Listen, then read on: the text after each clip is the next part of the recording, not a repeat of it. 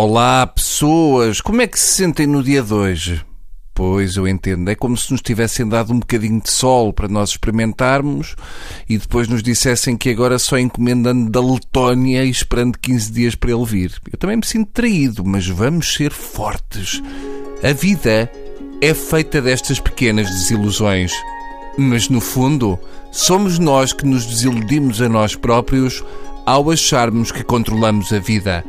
A vida toma o seu próprio rumo e nós não somos mais do que meros peões nesta amálgama de energias e vida.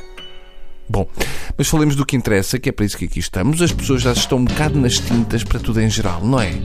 Já não estão assim muito. Não há assim nada que as preocupe muito.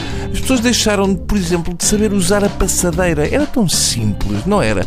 Ou melhor, usam a passadeira, mas como se estivessem a usar um tapete vermelho que vai dar um jato privado. Aquilo espelhos à cabeça. Vamos lá ver se nos entendemos aqui numa coisa as passadeiras não estão envoltas numa bolha de aço. Não é para uma pessoa saltar para cima de uma passadeira que não leva com uma solha de uma carrinha planca dentro e faz cinco mortais no ar até dar com o focinho no chão. Esqueçam isso. Um carro dói sempre mais do que uma pessoa. Portanto, o carro fica a ganhar. O que é que eu quero dizer com isto? Quero dizer com isto que, pelo facto de se atravessar numa passadeira, isso não dá o direito a que as pessoas nem sequer vejam se vem algum carro. Ou melhor, dá, mas é como digo, a anca é deles.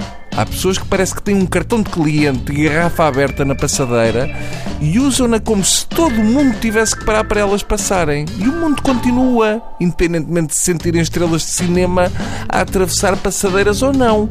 Há pessoas que ficam snobs quando estão a atravessar porque acham que aquele é o momento de ouro delas. Toda a gente está a olhar, as pessoas têm que parar para ver, atravessam com um ar arrogante e, pior do que tudo, atravessam como se a qualquer momento fossem parar para acender um cigarro e olhar para a paisagem para então depois continuarem a fazer o resto da passadeira. É quase como se fosse um programa de turismo citadino e sentem que se passarem muito rápido estão a deitar dinheiro ao lixo.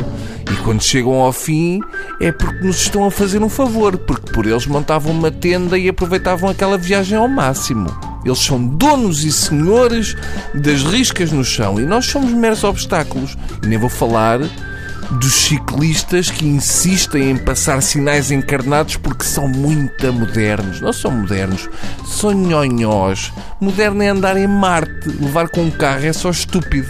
E acima de tudo é chato para quem conduz o carro, que não tem culpa nenhuma. Vá, agora venham lá os mails do grupo dos ciclistas que comem semáforos ao pequeno almoço. Adeus.